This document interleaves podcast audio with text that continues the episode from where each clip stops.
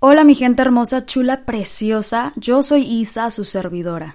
En este podcast van a encontrar lo que callamos los millennials, temas variados que inspiren un cambio positivo en las personas y que por ende mejoremos como sociedad. Espero que el episodio de hoy les sume algo bueno a su vida.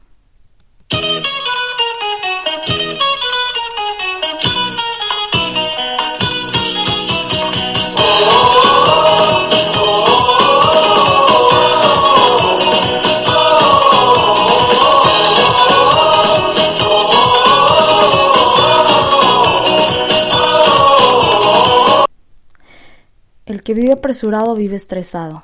Estas palabras jamás las voy a olvidar el día que mi padre me las dijo. Y te quiero compartir en este episodio de hoy mi analogía sobre la ansiedad. Sé que en esta generación muchas personas sufrimos de ansiedad. Yo me considero una persona ansiosa porque me falta la paciencia. Y la paciencia aquí es clave, clave única para poder controlar esta emoción de la ansiedad. Y quiero que, que antes de empezar, antes de empezar quiero decirte que cambies la palabra ansiedad por emoción. En vez de decir tengo ansiedad, cámbialo por estoy emocionada. Trata de ver la realidad con otros ojos, ojos que te beneficien y no te no te hagan mal. Entonces yo quiero compartirte esta analogía que ojalá y te, te sume a tu vida, ojalá y te ayude a controlar esta emoción tan fea que es la ansiedad. Un día estaba en el gimnasio eh, y me salí porque tenía ansiedad. Estaba corriendo y de la nada me puse a pensar pensamientos futuristas. Así le llamamos, le llamamos mi, mi psicólogo y yo. Saludos, Roberto Rocha, si estás escuchando esto o si algún día lo escuchas. Eh, mi psicólogo y yo decidimos llamarle pensamientos futuristas a la ansiedad. Y el día de ayer eh, me puse a otra vez pensar en esos pensamientos futuristas y por qué la gente comienza a tener ataques de pánico y, y ataques de ansiedad y etcétera. Y me di cuenta que, que hay muchos factores que ocasionan esto. Pueden ser factores químicos, mentales, pueden ser cosas simplemente ajenas a ti, de tu cuerpo, situaciones, etc. Pero llegué a, la a mi casa y, y mi padre estaba afuera. Entonces llegué corriendo y le dije, papá, encontré un factor importante que ocasiona la ansiedad en estos tiempos. Y me dice él, pues ¿cuál es? Entonces yo le empiezo a decir, es que yo soy una persona muy desesperada no soy paciente, quiero tener todo rápido y al momento, al instante. Pero luego me pregunté por qué y me puse a pensar que la tecnología nos da las cosas rápidas. Con un solo clic tenemos lo que queremos en el momento. Y cuando no hay señal o no hay internet, estamos desesperados. Y también llegué a la conclusión de que como rápido. Cuando estoy comiendo, ingiriendo mis alimentos, Estoy comiendo muy a prisa, muy rápido. Me baño rápido también, manejo rápido, camino rápido y todo por no tener paciencia. Mi papá, mi papá me dijo, papá es una persona súper tranquila, muy... No, mi papá es una tranquilidad en verdad. Y él me dijo, el que vive apresurado, vive estresado. Y es cierto. De hoy en adelante, quiero que si tú sufres de esto, que le bajemos dos rayitas a nuestra velocidad.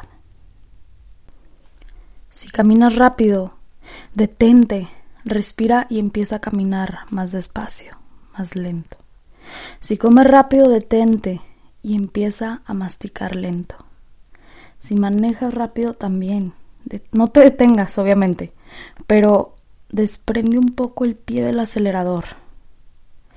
¿Quieres calma? En verdad, entonces vive con calma.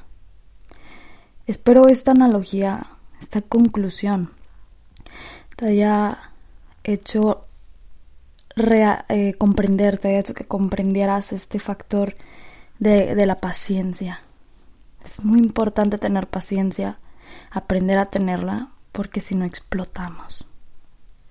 Es algo muy necesario en esta vida, en esta sociedad últimamente, porque todos queremos vivir y, y comernos el mundo y queremos tener las cosas al momento, al instante, ya. Pero no, la vida se trata de disfrutar el camino, de disfrutar el trayecto. ¿Ok? No nada más disfrutar la meta, no nada más de disfrutar el logro. Se trata también de ver el paisaje, tus alrededores, el cielo, la naturaleza, a las personas que están al lado de ti.